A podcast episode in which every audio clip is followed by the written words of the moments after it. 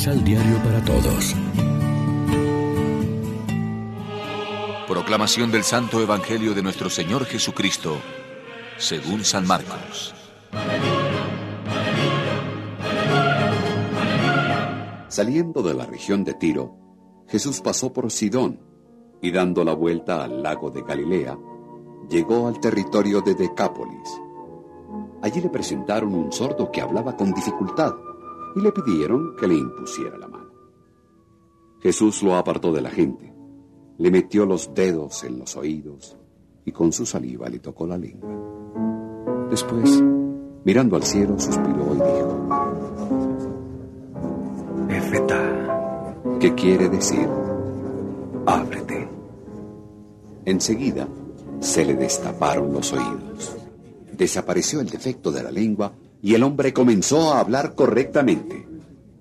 Jesús les mandó que no lo dijeran a nadie, pero mientras más insistía, más lo publicaba.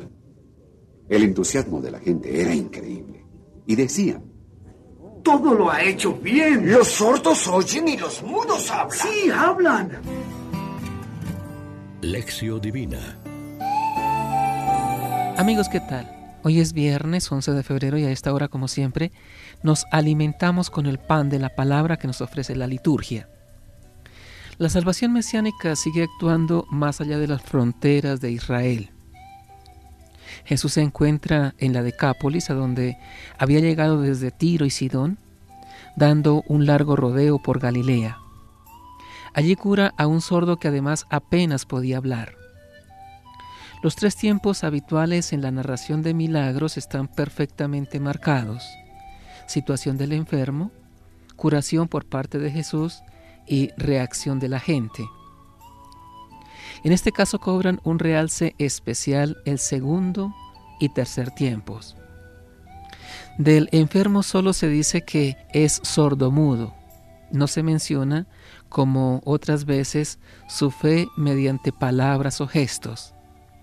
Si bien es cierto que tratándose de un sordo-mudo se explica fácilmente su pasividad.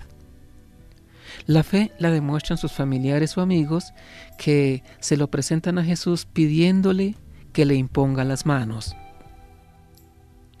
El proceso de curación, en cambio, se describe con más detalle de lo habitual, con una atención muy personal de Jesús al enfermo, como buen médico que era, apartándolo de la gente a un lado, le metió los dedos en los oídos y con la saliva le tocó la lengua, porque en la saliva se veían propiedades curativas. La respuesta de la gente resalta el entusiasmo de los paganos por Jesús, que supera con mucho la adhesión de los judíos en situaciones similares. Haciendo caso omiso del silencio que Jesús les impone, en el colmo de su asombro decían, todo lo ha hecho bien. Hace oír a los sordos y hablar a los mudos. En este final hay dos referencias del Antiguo Testamento. La primera, después de la creación, vio Dios todo lo que había hecho y era muy bueno. Jesús acaba de realizar una nueva creación, el nacimiento del sordo mudo a una vida nueva. Su palabra es eficaz como Dios que era, no quedó vacía, sino que consiguió lo que Él quiso. Ábrete a la vida, al hombre nuevo, a la comunicación con los demás. Libérate de la marginación y de tu desesperanza. La segunda referencia tiene sabor profético. Su Dios vendrá y los salvará.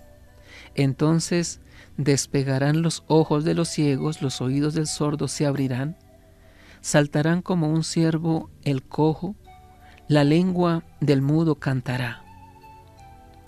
Con Jesús ha llegado la era de la salvación mesiánica anunciada por los profetas. Reflexionemos.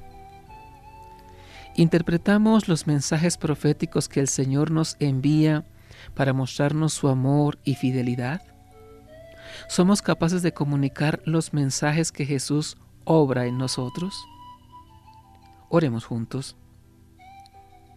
Tócanos, Señor, con el soplo creador de tu Espíritu, y renuévanos en la fe de nuestro bautismo. Así naceremos de nuevo como hombres y mujeres libres, cuya vida y labios confiesan a Cristo como Señor. Amén. María, Reina de los Apóstoles, ruega por nosotros.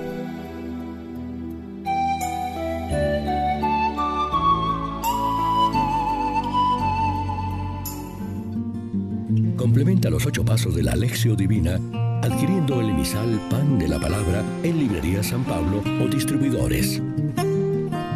Más información www.sanpablo.co Pan de la Palabra. Reflexión.